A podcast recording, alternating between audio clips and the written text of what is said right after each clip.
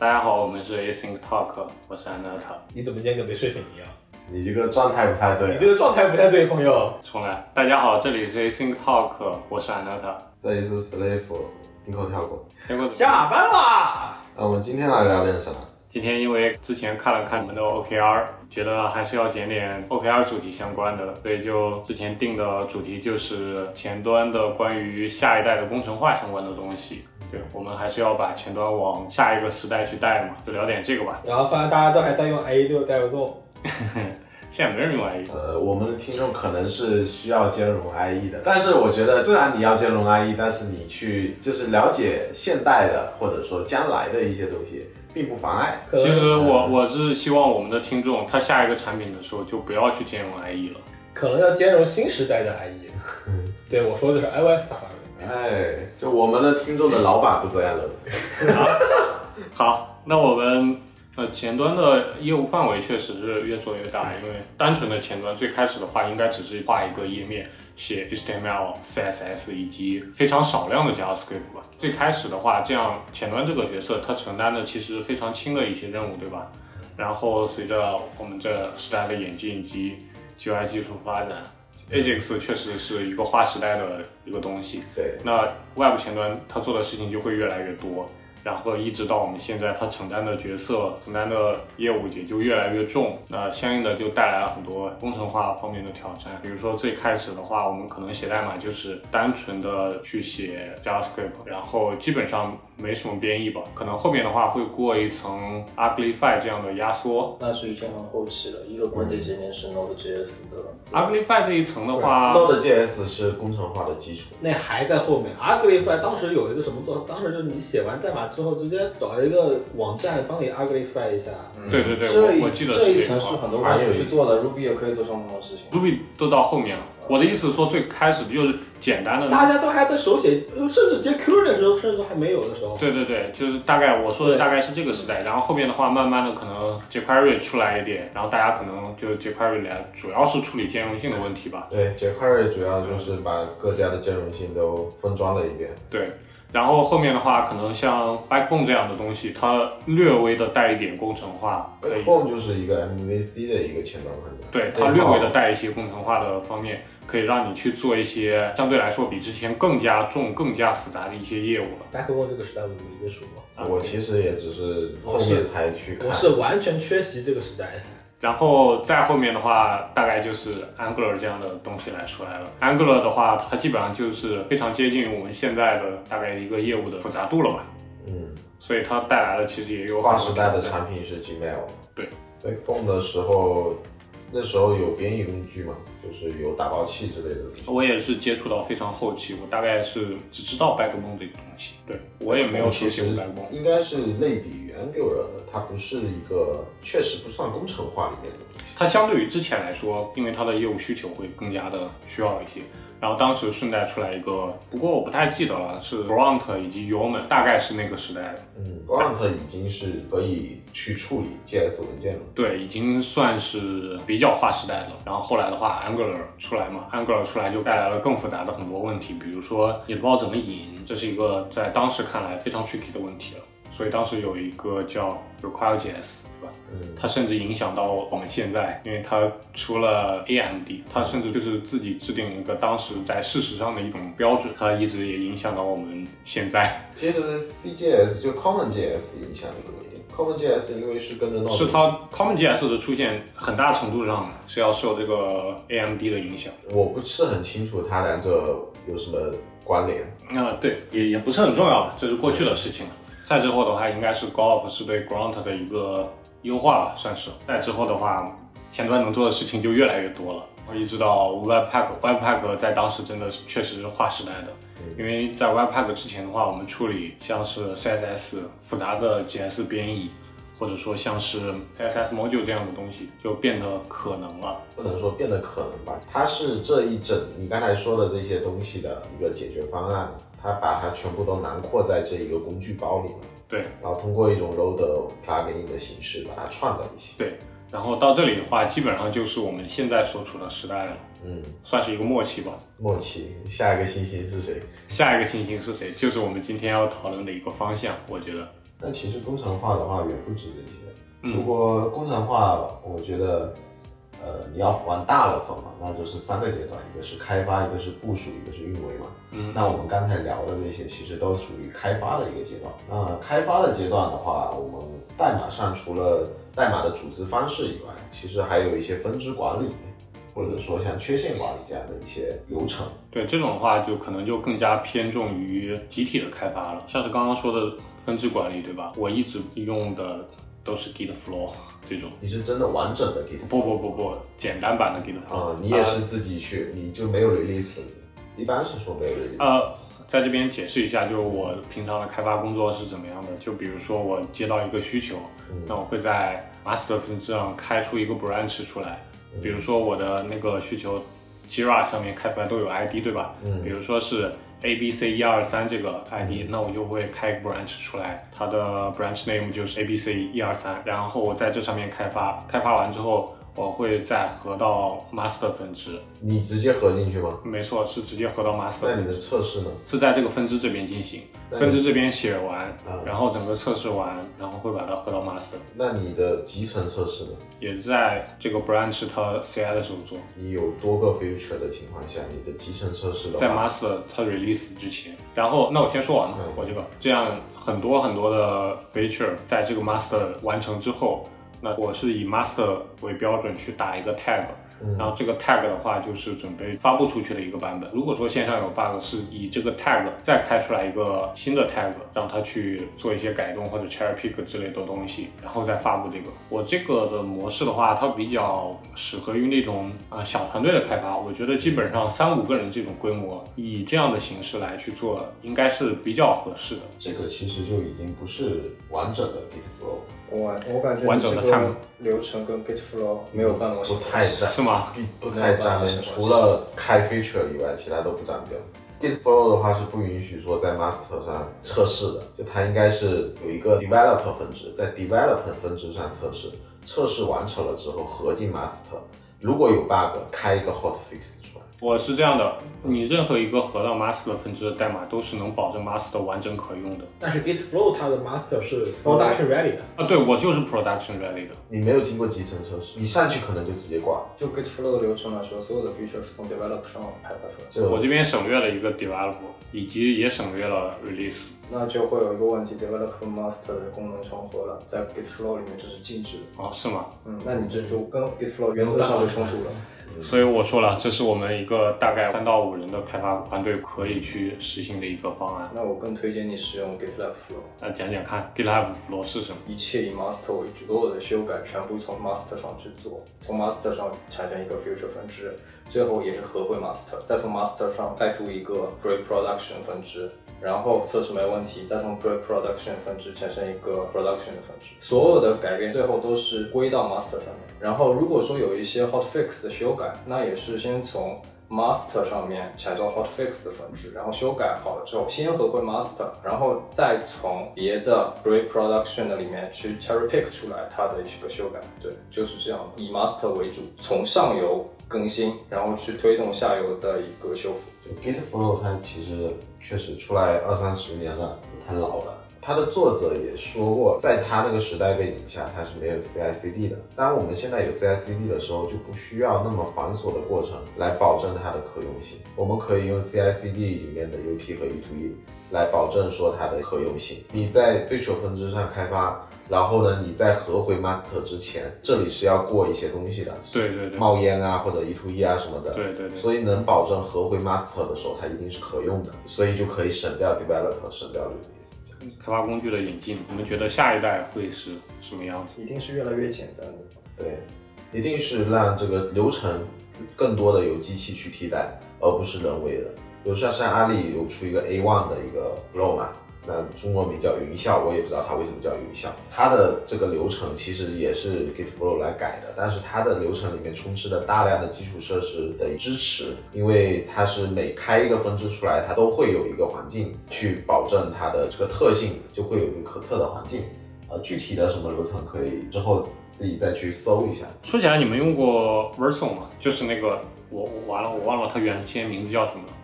Verso 是这样的，如果说你的 GitHub 的一个 public 的仓库是和 Verso 那边去配置过的，嗯，那它会在你每一次改动每一个分支，它都会有一个环境。假如说你有个 feature 一，那 feature 一的话，它就会部署在 feature 的域名上面。其实 Cloud 也可以，就是任何一个云服务提供商都可以做到。对，我的意思是，这应该是一个比较合理的。以现有的基础设施的环境下，嗯你能很轻易的做到这些东西。，对你能够看到你改的是什么，而不是说像之前说我觉得改的没问题。因为之前的环境其实成本是很高的。对，你要开一个机器什么的，嗯确实还挺麻烦的。现在有 K8s、有 GitLab CI 之类的工具之后，非常的方便的就可以部署对一套环境。这一个方案的话，其实就是你写完代码之后，它就会自动部署在某个地方，然后你可以自己先测，或者说交给 QA 来测，然后测完之后，你这个分支可以再合回 master。我们这边的话，其实现在是一套非常简单的 developer 上发出一个 feature 分支，然后这个 feature 分支合进 developer 的时候会开出一个环境，然后这个环境的话可以供给测试，然后合到 developer 的时候有集成测试，再从 developer 合回 master 就是发布。你们那边可能规模更大一点嗯，两三个人吧，其实也不大，啊，这听起来就很复杂了呀如果只有两三个人，不复杂，因为所有的事情都是交给机器去做。我们要做的只是开分支 rebase，开分支 rebase，没有，那下一个是说缺陷管理，对吧？缺陷管理这块我真不懂。我也不太懂。其实那个 Jira 是有出一个工作流的，你介绍一下，我我我不知道。我忘了，我我也不是很懂，啊要不然这趴就过了吧。我之前经历过一些我觉得比较合理的一个 bug 的流程嘛，就是 QA 那边他只要发现任何问题，他就对着产品经理的文档，按照他的理解，他不应该去知道开发后面的逻辑是什么，他只要发现有任何问题，他就开一个 bug 出来，开发这边会接到，接到之后的话去做修改，修改之后改 bug 的状态，状态改完之后再 assign 回 QA，那 QA 再去检查，对但其实，在我的工作流当中，一般是直接指给我的。然后呢，我们会按照如果 PRD 上有，那就按照 PRD 上的说法；嗯没有 PRD，或者说 PRD 上没有，才会去找产品。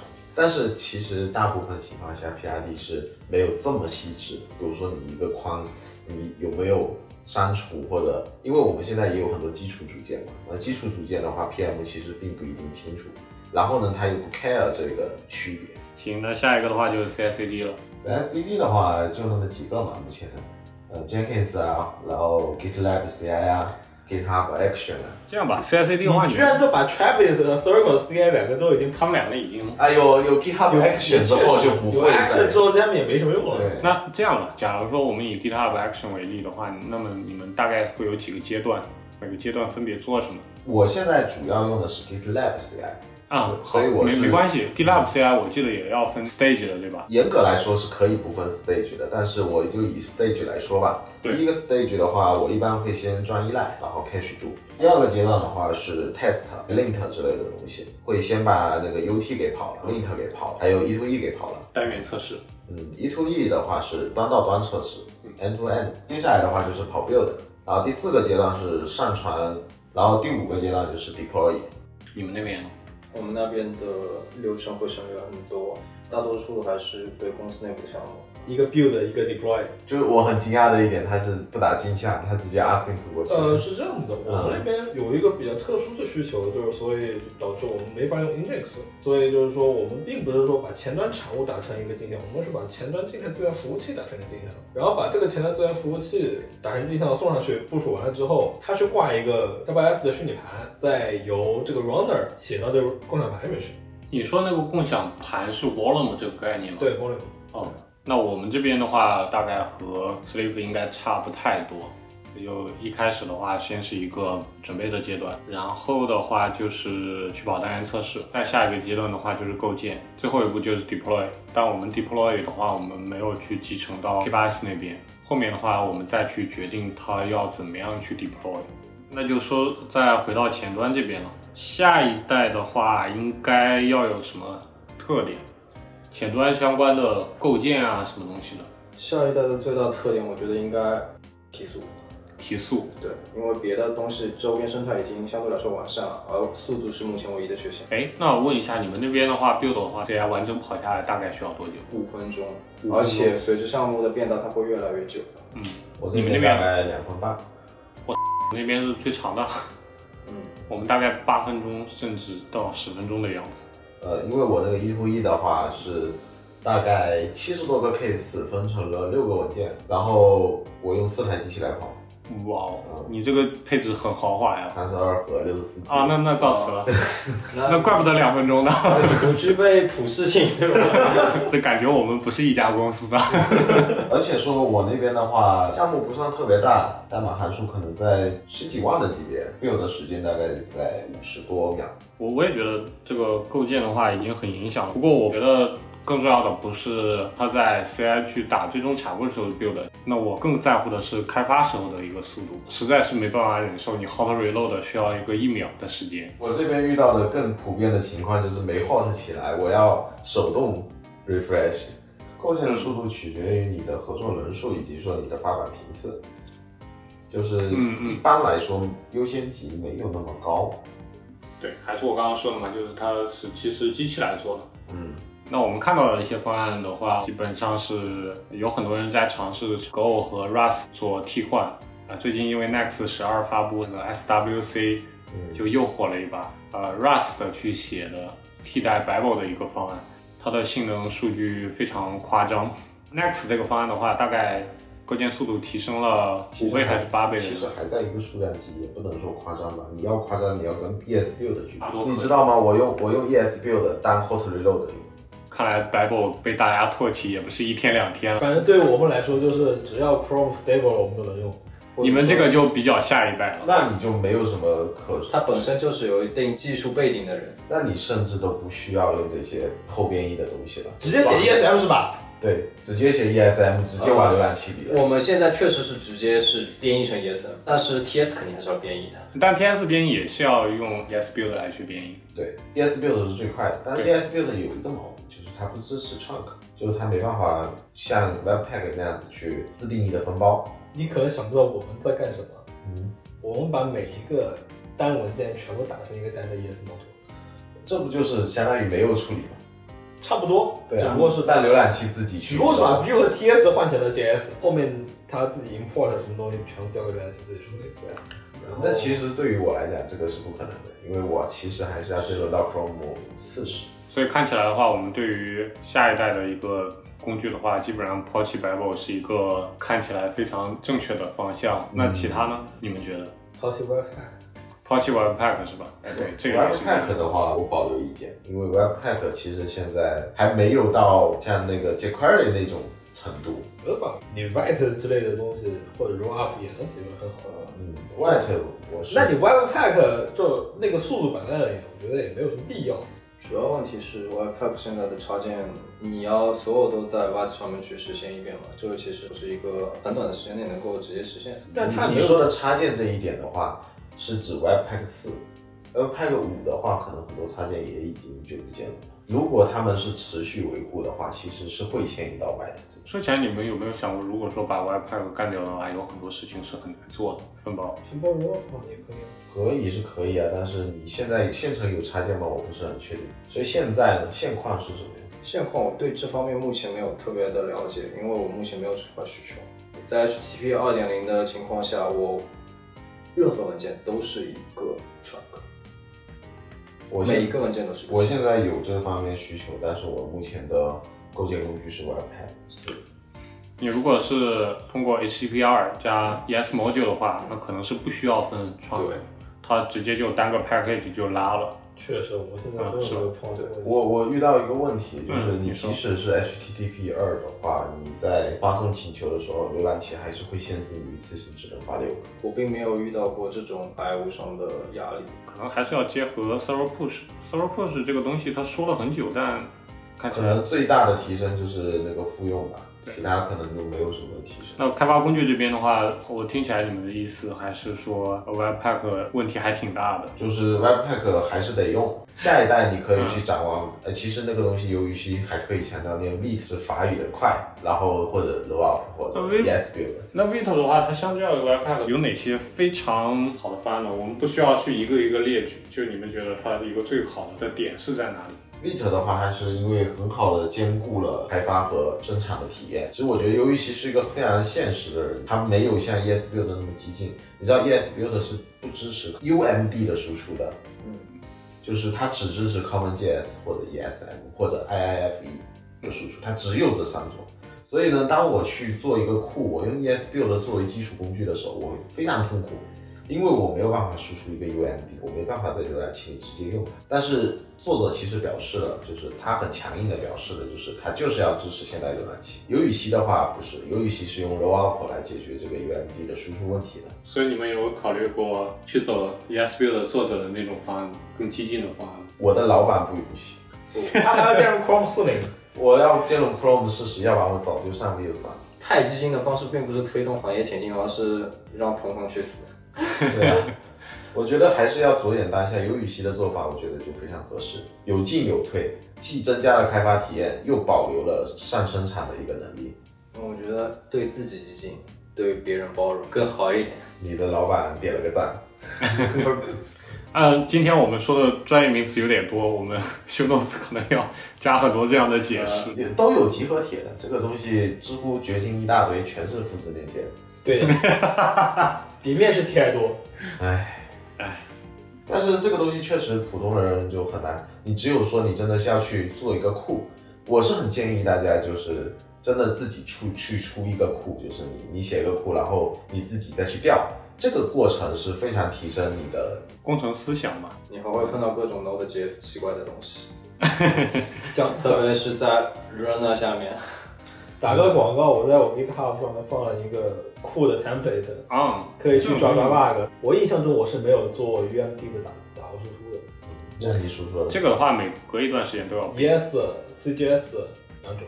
啊，我现在内部用的主要也是这两种。因为我自己用的话不用 UMD 的，但我是要保留 UMD 的一个能力的。就我也是一个比较温和激进派的，我一定会提供 ESM 的，但是我也会提供 UMD。那看起来 Webpack 的话，大家普遍认为是上一代的方案了。其实还是一个正在进行时的方案。它最大的问题只是慢，它真的除了慢什么都好。它配置也很复杂呀。它配置复杂，我我觉得是它的一个优点，就是它什么都可以由你自己配置。你的每一个流程都可以自己配，你要想不复杂，OK 啊，你用 U C L I，它其实把你藏起来，Create React App，它也把你藏起来，就你可以让它那么复杂。No，React Create App，我绝对拒绝这东西，千万不要推荐这东西给新手。我没有推荐，我没有推荐，我只是说 Webpack 的设置它是可以隐藏的。哇，太害怕了，这东西我把它。不行好吧，好吧，大家用 Vite，不要用 Create。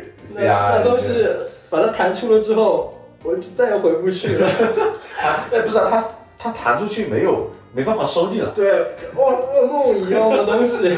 下一个的话就是关于 CSS，你们有什么想说的吗？CSS，我觉得 Node SASS 挺好的。Node SASS，哦，Node SASS 是吧？嗯，这玩意儿挺好的，你们认你认真的吗？因为我装它时也没出什么问题。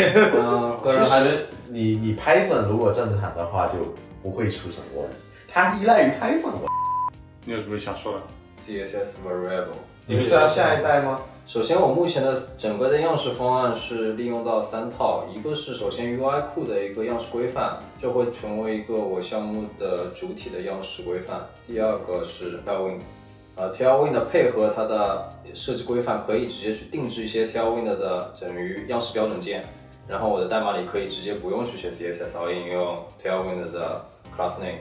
这样子我虽然说用了 Tailwind，但我的样式还是跟我的主 UI 库是保持一致的。第三的话就是利用 CSS Variable 去做一个动态的样式切换，这是我目前的方案，也是我觉得 To B 业务最合适的一种方案。它带来的灵活度，包括一个写样式的灵活度是增高了，而复杂度是降低了。以及切主题也很开心。而且这个主题是不用编译的，想起了 less 点 JS 时代，你在 Entity 上面点一下，你是要卡一下，然后把卡一下把主题划掉。所以你们觉得点 JS 是很慢的。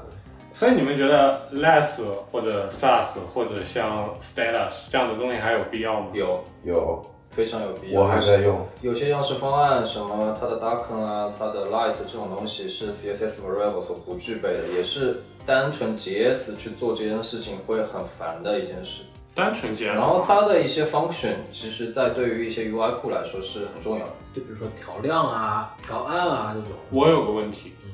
你在做一个项目的时候，一个颜色，假如说是红色，你真的会用它的 darken 或者 lighten 去把它会调？会，会，就比如说你在一个按钮上面，你移上去要亮一点，嗯。摁下去要暗一点。啊。嗯，对啊，我我很纳闷，这不是设计师规定的一个数值吗？对，设计师规定的就是比它亮百分之十，比它暗百分对之十。，设啊，你们设计师是这么规范对？会这么做。第二个就是，虽然会用到这个变量，但这个变量是一个中间值，最终这个值对我来说，它会付给一个 CSS 变量，用户看到的最后是一个 CSS 变量，里赢的市场。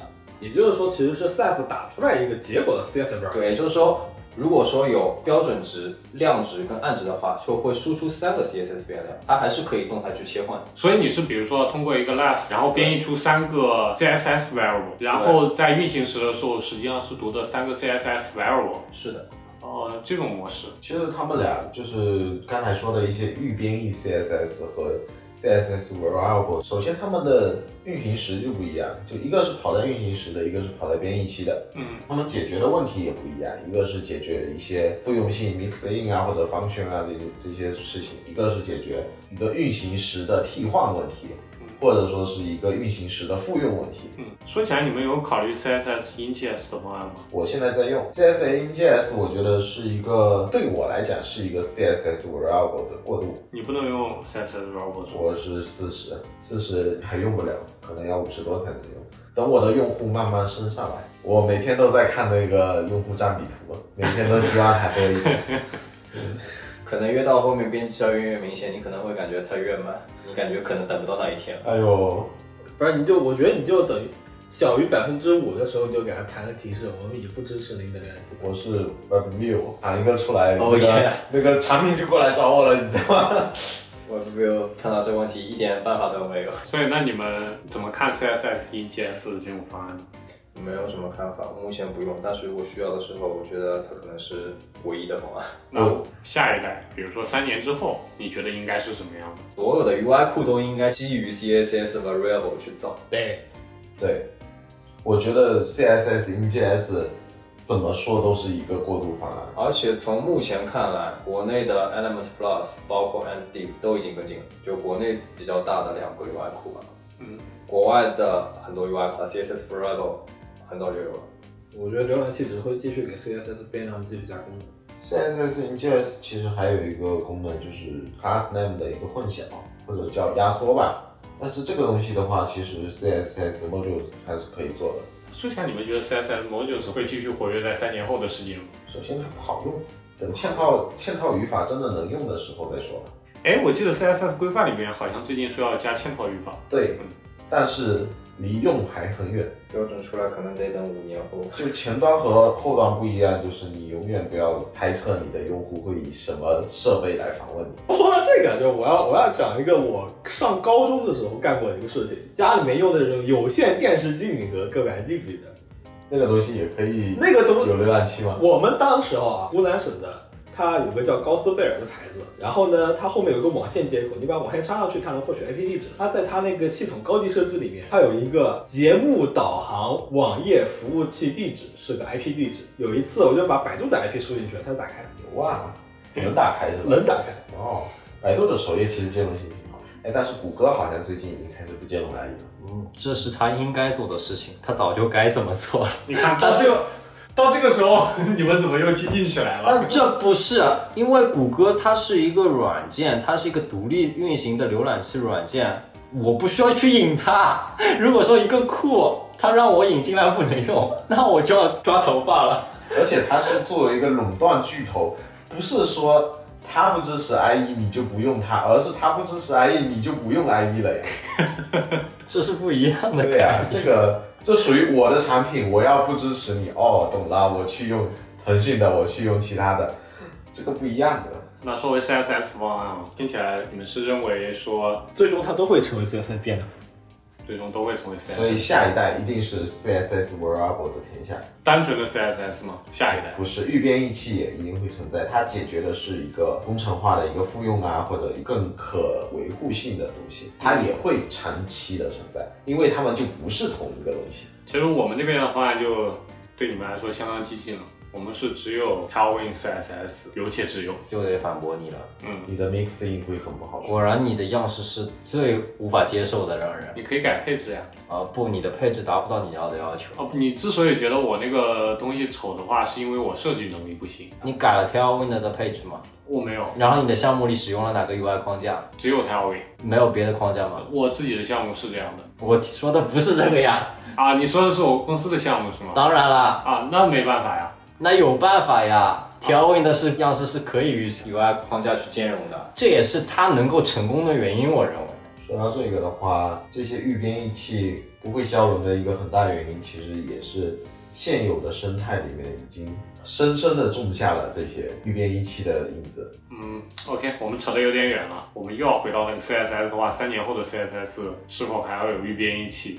会有会有那其实我我个人是觉得说预编译器这个锅也可以省了，因为我真的不想预编译。我们刚才漏了一个，除了像 Less CSS 或者 Stylus 这种，还有一个很重要的就是 Post CSS 和 Nano CSS 哦，这两个东西，你现在一想，其实也逃不掉吧。所以你预编译 CSS，你 Post CSS，你如果特别激进，像你刚才说的，你 Babel 都可以不要的话，你 Post CSS 也可以。Post CSS 这个这个不行，那 这个的话，我我就持保留意见，因为没办法，因为我是一个很激进的方案，我我会用一些很激进的 CSS 的一些属性。但是那些属性其实 Post CSS 也解决不了。不，啊它没有 Post CSS，它 Tailwind 就用不了了。啊，对对对，这个也是一点啊。就比如说我有一些有一些东西前面要加杠 o 杠 moz 这种属性、是吧？嗯，它有一些甚至说你在 stable 版本你都用不了，你必一定要加这些 prefix。那 post CSS 就来帮我做这件事情。那他这个事情会一直持续到永久，我觉得会持续到永久。感觉是这样。所以你预编译 CSS 你是逃不掉。行，那下一个的话就是图片。图片这个东西，我觉得一其实一直老是常谈，但是大家都普遍不是特别重视的一个东西。我不 care，你不 care？因为我的大部分场景是 UGC。嗯，我也没有图片的场景。没有场景加一。图片这个的话，其实我还蛮关心的，因为我有个服务，它图片很多了。那图片的话，我如果能少一 K 的话，我很多时候我成本就能降掉相当多。所以的话，我是觉得图片这个也蛮重要的。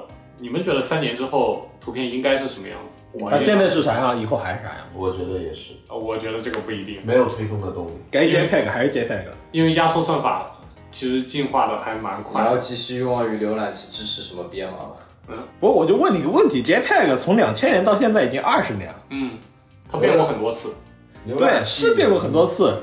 然后本质上有什么区别呢？有啊，压缩速率它的文件后缀有变吗？没有，它兼容性怎么样？呃，挺好的。它解码能力有区别吗？呃，不这样，不这样。呃，我说的是说，所以我跟你讲，就是我认为就是你浏览器里面该是 JPEG，你还是 JPEG，嗯，所以你觉得三年之后大家还是 JPEG。啊不，你不用这么激进啊，你不你稍微喝点水冷静一下。哎呀，我的意思是说，三年之后大家还都是用 JPEG，对吧？对于那种正方形的图啊，或者没有什么特别大的需求，你绝大绝大概率还是这个。前端根本不关心这块编码对，它原样拿，原样输出，前端根本不需要这种操作。我是觉得你转换的成本太高了。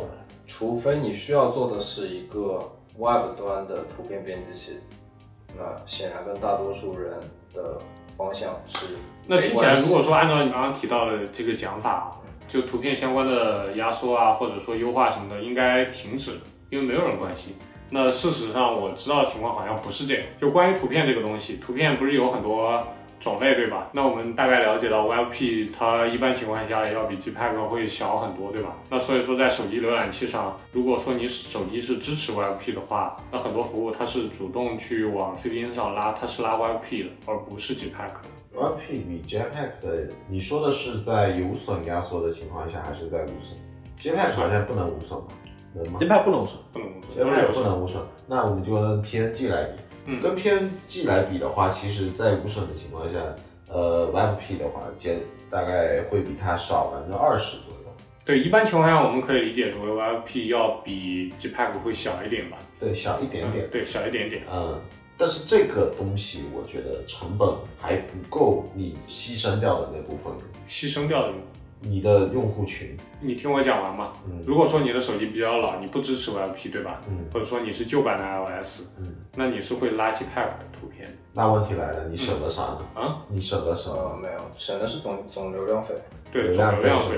但是其实你这种优雅降级方案，我这跟图像格式我认为完全没有关系啊，因为你有 IP 我就用呗，没有我就不用呗，我又不会去推进一个新的图像格式。嗯就没必要，我就觉得。对我来说，放两种图片格式对我来说成本并不是很高，可以放可以不放，就是但是对编码这块，我是前端我是不会去关心的，有我就用，没有新出来的我也不会去关心。那所以三年之后你你的业务会怎么样？大概率我完全还是不在，Gpack 我完全不在乎，依然不会关心 care 就是就是你有可以用，因为对我来说成本没有增加多少。嗯然后收益也没有增加多少，就是可有可无的状态，就是我不关注这个点。图片跟视频不一样，视频它太贵了，所以会有专门的人去研究怎么压缩它，怎么在浏览器上更方便解码，怎么这方便传输，怎么巴拉巴拉的。但图片这个东西现在都已经烂白菜了，这个价格就是也没有必要，除非你想在浏览器里面解码 RAW，没必要吧？你说到视频，我突然有个槽点，因为前段时间在那里搞视频，二六五是不是还没有支持？现在还没有任何一个浏览器支持，二六五是收费标准，所以所以大家都不交钱。哦二六四为什么铺得开？因为它不要钱，我跟你讲。哦，原来是这个原因是吧？嗯，二六五的话只有客户端在用现在。所以大家觉得流量上面的这个就其实没有差那么多。对于工程师对于来说，对于图片来说，我觉得就真的不用太关心它。如果说推进这件事的人，我觉得更多的情况下应该是运维或者老板来找前端啊，你这个得改一个。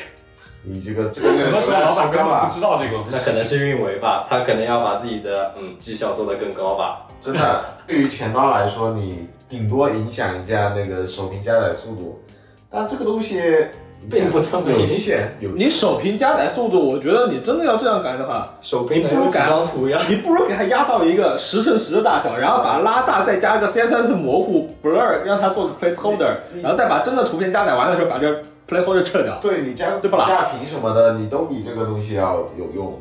甚至你现在 CDN 很多都提供了一个提取算法，提取一个主要颜色嘛，那你把这个颜色来往上一贴就好，对呀、你慢让它慢慢 low 就是。图片我觉得不是什么那个就特别痛的点，它未来五年也不会怎么。我觉得图片在 Web 这一块儿，五年或者说十年，它大概率不会变得特特别离谱。放心，你的 PNG 和 JPEG 一定还能用。对，这两个格式永远是爱你的。那可能觉得只有我是比较在乎钱的那个。我之前付流量费，我是非常在乎那一毛钱的。你说这个的时候，你是以一个运维的职责和一个老板的职责去看这对件事情不，再是而不是一个前端工程师。因为我要从自己兜里掏钱。对，而且你又正好是主营的是图片业务，那确实很不一样了。对啊，提到这一点的话，我主要想说的是，最近看到有个 AVIF 的格式。好，那我们到下一个环节。那关于测试方面呢？那开发就结束了嘛，现在就到部署了嘛。部署之前的话，还还没到部署的测试呢，测试的话算部署之间，不算吧算开发和部署中间的之间啊，啊对啊 CI/CD 那段。那那那所以关于测试呢，测试你们现在有写 UT 吗？我也有写。你们呢？没有。没有，那其实，对内项目其实可以不要不写的，我以前也不写，我只有真的去写呃，上了 TS 真好呀。但你写什么 UT 啊？覆盖面已经够了，我到了。但他们解决的不是同不是同一个问题。UT 解决的是逻辑问题啊。啊，对我就是坚信我逻辑没问题，哇，实际上是在对内项目来说，你在开发的时候最可能犯的逻辑错误是什么？就是你在调用一个 undefined 的东西。但是你有了 TS 之后，这个的大概率就不会存在了。不一定，就它，我现在写的 UT 主要是解决一些分支的问题，比如说我要输入一个字符串，我要返回一个布尔值，我或者返回一个字字符串或者怎么样，这些问题它会有非常多的 case，包括 edge case。我当时想到的没问题，但是我保不齐下一个人要去改它，改它的时候就容易出问题。，是的，UT 能保证的就是我下次去重构它的时候，能够至少覆盖到我上次想到的所有 case。对的，其实对我来说，单元测试可能更多的是呃面向测试去开发，先把你要的结果先写好，嗯然后再去做实现。那对我来说，我目前可能某个功能块并不会怎么去修改，我更多的需要的是检测它的一个调用的时候的类型是否准确之类的。对我来说，很多时候百分之七七十的情况下，TS 的类型帮我覆盖掉了。我需要的功能那块，我认为是还 OK，目前的量没有到我一定要写单元测试，然后每次去跑，然后它会出问题。然后因为可能以后功能做完了，时间丰富了之后再去补全这块，然后再去实现对某块功能的一个重构之后，这时候单元测试很重要。对，我是支持你的观点的。我不赞成的是 TDD，就其实我是不喜欢 TDD 的，但是我的库是用 TDD 开发，但我写业务绝对不会用 TDD，因为 TDD 的话，它的预设其实不太准确。就我写完 case 之后，我再去写我的功能，我会发现好像不太对劲。一是说效率方面有有问题，像你说的，我可能不怎么去改，那我写这部分测试的时间其实是没有必要的，不能说没有必要，就是性价比很低。对，前期写性价比对相对性价比很低，所以呢，我更倾向于说直接去写业务。然后呢，如果你是个重逻辑的组件，就比如说你是个很基础的方法，你是一个 format 方法，你是一个 judge 方法，那你就要去用很多的 case 来去保证它的一个可用性，以保证你之后如果真的要去改这个基础方法的时候，不会让其他页面有莫名其妙的崩溃。以 UT 更重要的，我觉得是 E to E，就是对于后端来讲，我觉得 UT 比较好写吧，或者说怎么讲。但是前端来讲的话，UT 我们更多的是一种 component，它其实不太好写 UT。就你 style 的话，你在 Node 这边 JS DOM 它上面是没有 CSS，所以你没有办法去写这个它的样式的一个 UT。所以我更倾向于去写 E to E 来。啊，E to E 的话，我是目前是用那个 c r p r e s s。E to E 的话，它就是去模拟一个用户真实访问你的网站，然后你去进行一系列的模拟操作，再去验证你这些模拟操作最后能不能达到你预设的结果。比如说我点了一个按钮，弹出了一个框，然后这个框上应该有什么，然后我点了下一个按钮，或者我滚动了一下，又应该出现什么，这就是 E to E。你们有写 E to E？我们不写 E to E，我们写 unit test。我觉得 E to E 的话写起来会更舒服一点。我有个问题，假如说你现在你有个项目，你要用类似于 Lodash 这样的库，假如说我们 Star Commit 啊，什么东西都一样啊，A 库它的单元测试覆盖率是九十五，B 库没有，你会选哪个？那当然是 A 库了。对啊，你都说一样了，那当然条件是那个 UT 越多越好。你说一个九十五，一个九十，其实差别不大。它达到一个阈值之后，不是说追求百分百的。其实 UT 的覆盖率，它只是代表你有没有这个态度，它不能说你没 bug。首先，你这个维护者有这样一个态度，说我能保证我现有的代码在我现有的思维下能保证它运行正确就行。首先，库跟业务是不大一样的。库的话，很多开源的库的话是很多人来贡献的，你并不知道别人代码怎么样，没有测试用力，别人提交的代码你怎么知道它 O 不 OK 啊？你肯定先得跑 test 呀，test 跑了我再去 review 你代码呀。你如果上了 test 都不过，我看什么代码这么多 merge request，我看什么呀？不看的呀，那不一样的。业务代码大家都是知根知底的，也会 review 代码的。那先要花费更多的成本去写 test 的话，你老板要来找你谈话，就像你要么晚下班了。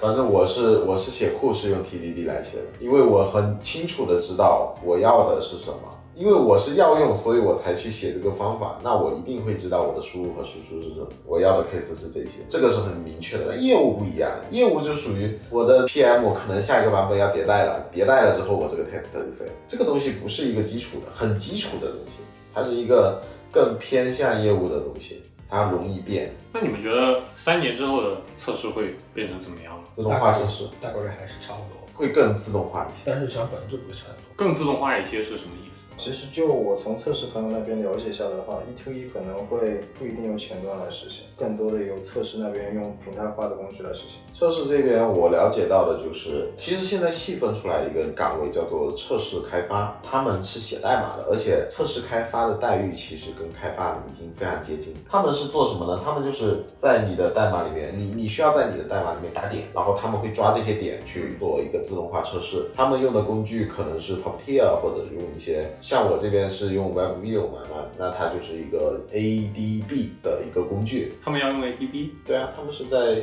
电脑上直接连到设备上模拟操作的，反正就是怎么自动怎么来。他们其实不是说要多效率啊或者怎么样，他们要做的是更模拟真实的用户环境，用户怎么来他就怎么来。就说到测试开发这个事情的话，我之前有了解到，他们应该是有什么 Java 或者 Python 的东西来去更上层的工作，ADB 可能太靠下了。对，他们是用那个 Java 或者 Python。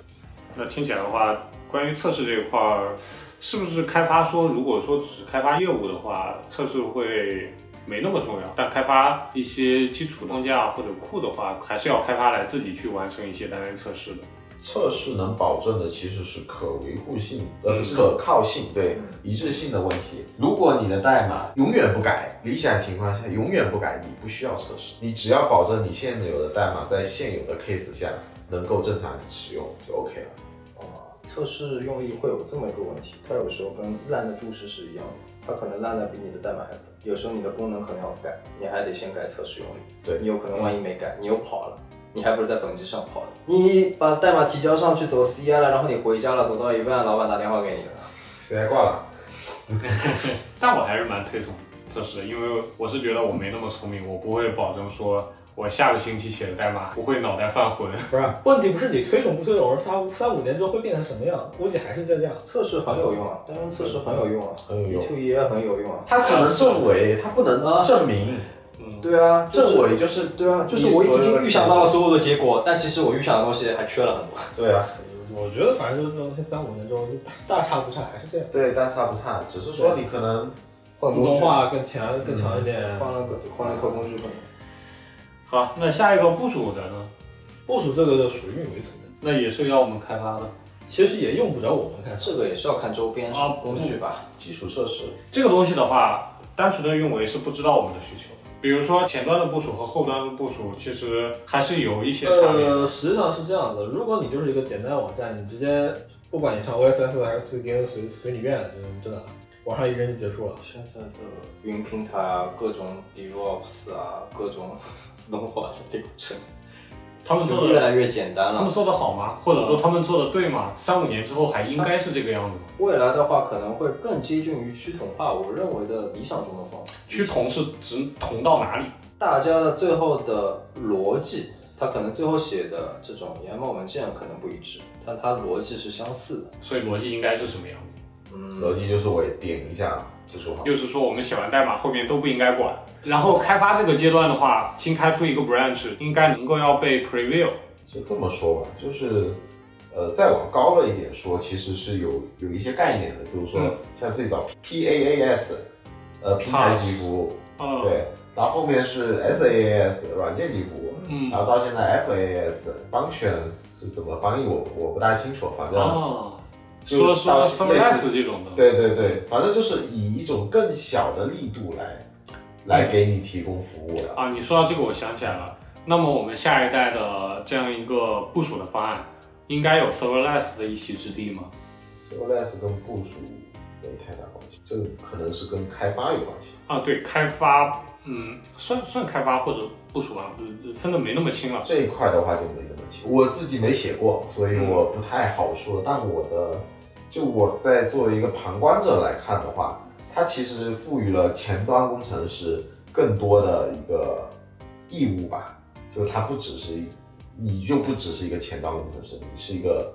应用工程师，就是应用的开发者吧。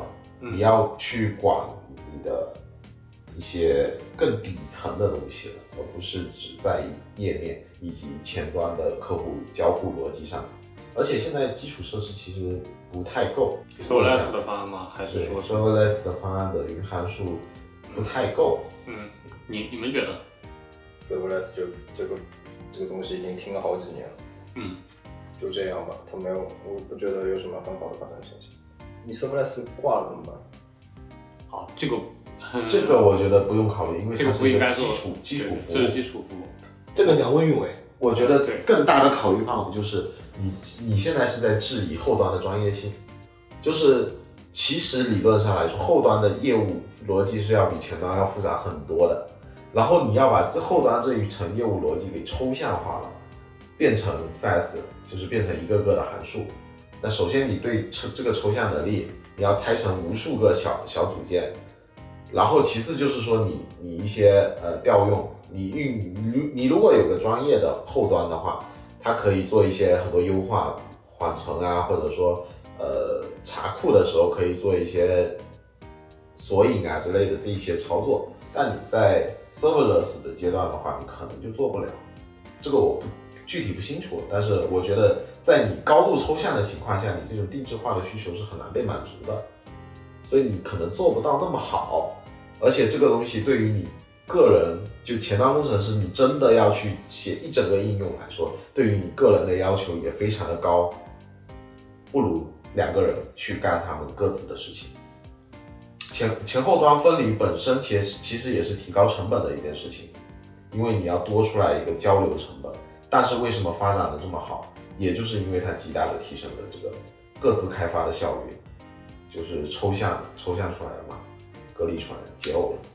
可能可能还是要牵扯一点历史的，就是呃，在最开始的时候，前后端实际上是实际上是没有前端的工程师这个角色的嘛，基本上都是后端在写，在写一点点什么 GSP 的页面，对吧？那后面的话，前后端分离的话，它其实很大程度上也是拉高了这个门槛，我觉得。然后，呃，这个时候，呃，我们站在运维的层面来来说，你之前的话，只要去关心后端服务的部署，比如说一个 Java 程序的部署，部署然后就结束了。那后面的话，你可能就要分离出来，你前端怎么部署，你后端怎么部署。那到 Serverless 这个阶段的话，你就不再需要去关心某一个后端服务怎么部署了，而是说我这一个个的 function 我怎么样去啊、部署上去就好了。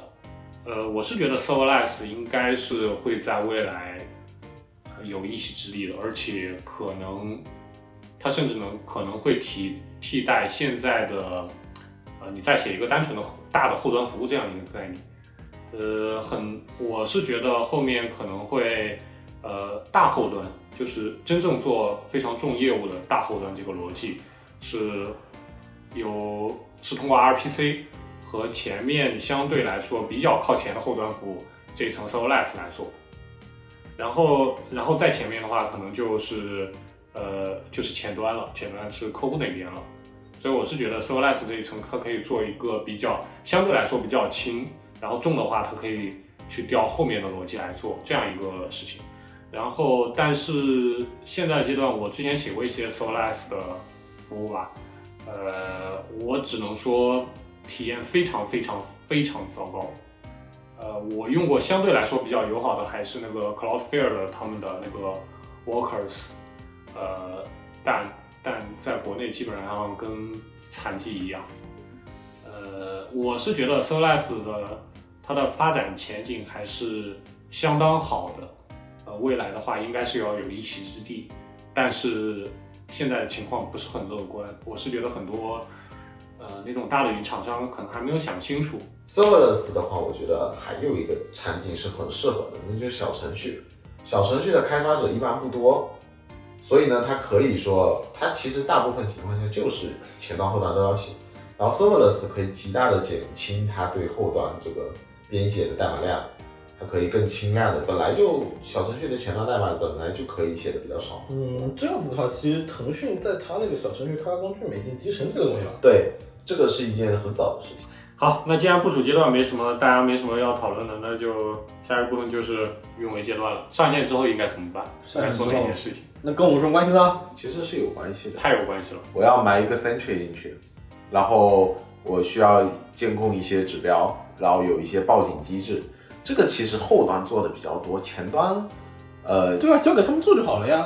不是后端有后端的报警，前端有前端的报警。比如说我的页面突然某一个场景下的错误率很很高，然后呢，他告诉我的这个 cannot find 什么什么 of undefined，那我可能就需要去修它。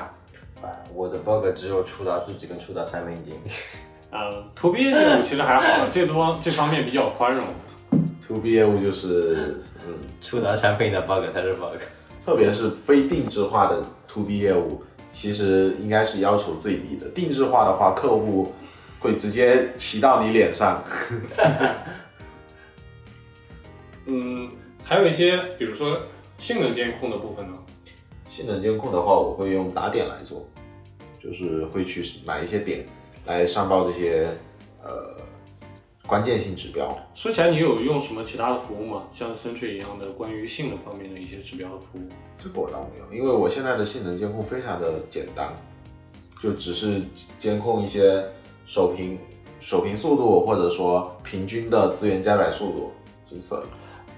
所以你你是自己做的一个呃性能方面打点的一个服务，对吗？对，非常简单的一个，我我只是想知道我，呃，对你这个点是发到哪里了？，weblog，啊，我知道，你这个确实蛮简单的。对啊你你们那嗯，你们那边可能不关心。我们不可能关心。啊我们那边只有在一种情况下，我们的用户会来找我们，就是找搜不出搜不出数据的时候。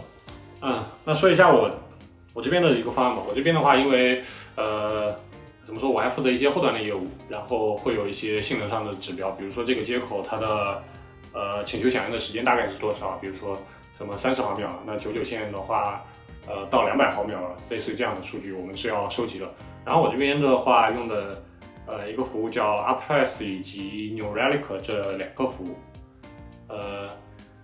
它的话主要就是做这样的性能监控，然后前端的性能监控的话，New Relic 做的多一点，AfterTrace 的话它更加偏后端嘛，还是，嗯，然后像是前端的话，有一些性能，比如说手屏加载，什么，呃，像是 Ajax 请求，以及说用户的呃 First Meaningful Painting 这样的一些参数吧，嗯，呃，然后的话，性能监控。嗯，大概是这些吧。你刚才说的其实有一大部分在后端的性能，所以啊，当然还也包括前端，因为这个东西说本质点，它就是一个个的点。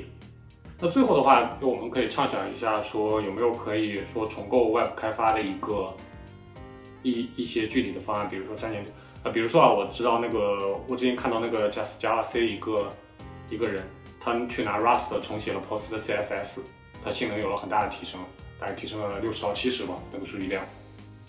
啊，目前只写了 Tokenizer 吧。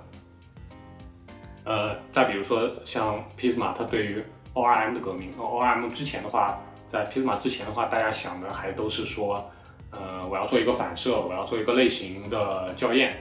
但 Pisma 它不一样，它自创了一个 DSL 来去对你整个，嗯，可以说它用另一种方式去颠覆了 ORM 吧。我是这么觉得，它做的呃非常的好。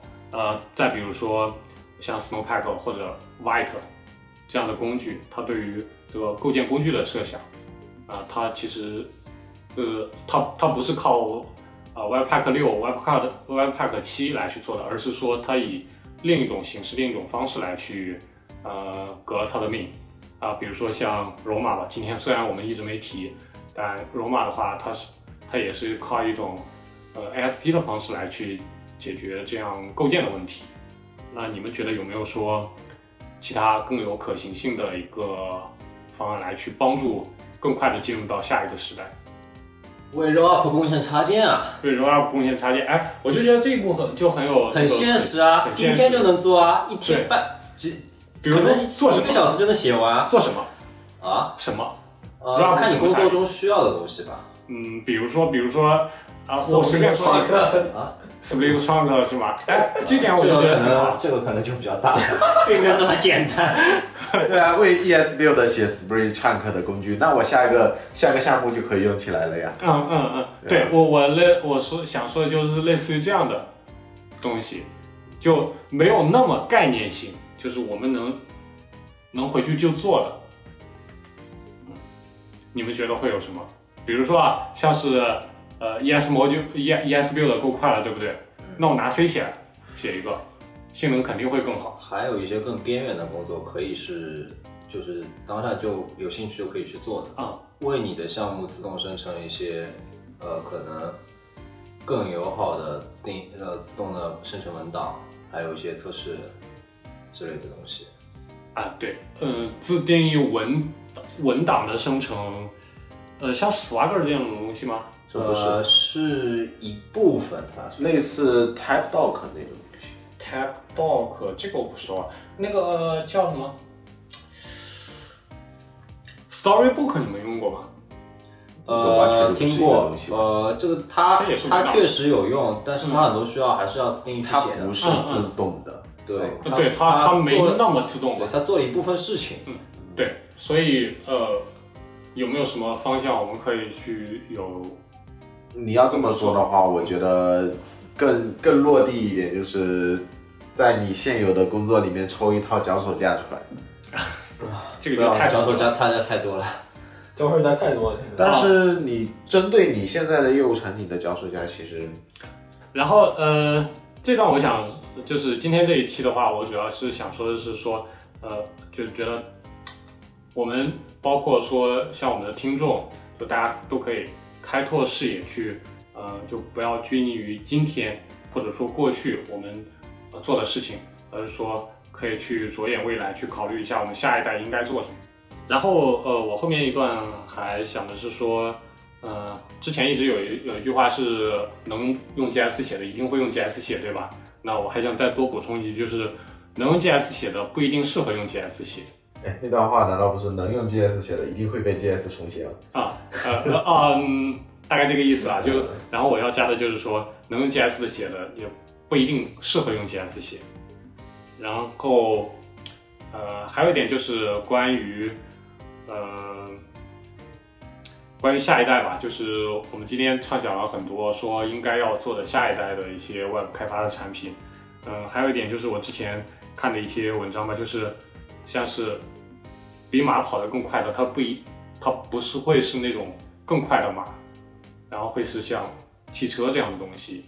那像是比 TNT 炸药更更爆裂的，它不会是一个更炸裂的炸弹，它会是像核弹那样的东西。那有没有说什么比 React 或者 Webpack 更好的？它应该是什么？这是我们应该去追寻、去创造的东西。这个我跟我的观点也没有冲突啊。嗯我觉得用 Rust 去写，OK，那就是更大的炸弹。嗯，你把你把整个 runtime 换成 Rust，这肯定是一个量级提升。对嗯，这个就但如果是说你只是换一个框，换一个就是这种框架的话，你还在 JS 的那个世界里，那你等于就是加一点炸药。对你对你你只是一个数量级内的提升，你就提升了那么五六倍啊，呃是很快的，但是我觉得就是没有那种革新的感觉。嗯你是换了一种组织方式，你从 CGS 换成了 ESM，对于整个工程有了巨大的提升，这个才是变革。嗯呃，我今天主要其实想讲的就是说我们能做的，就是能身体力行去做的一些变革。能够身体力行做的，只有像小鹿讲的那样，我们去写插件，推动这件推推动这个工具更快的取代 Webpack。呃，顺便说一句啊，就是我们现在真的应该，比如说三年之后啊，为了三年之后的发展，我们真的应该去写 React 的插件吗？让它去更高更快的发展吗？你现在能够看到的就是 Roll Up 最好，也不能说最好，就是比 Webpack 还好，但是它现在对于生态方面的话，要比 Webpack 要弱很多。就是综合各方面而言，Rollup 是个 Webpack 很强力的替代品。嗯，所以我们的听众如果自己有能力，可以尝试去，呃，为下一代 Web 添砖加瓦，可以去尝试，呃，写一些 React 的插件。一个简单的 Rock 条件非常简单。嗯，那其实我们就在呃贡献下一代 Web，在和下一代 Web 一起前进。我们在贡献，对，我们在添砖加瓦。对对，确定不是写手山了。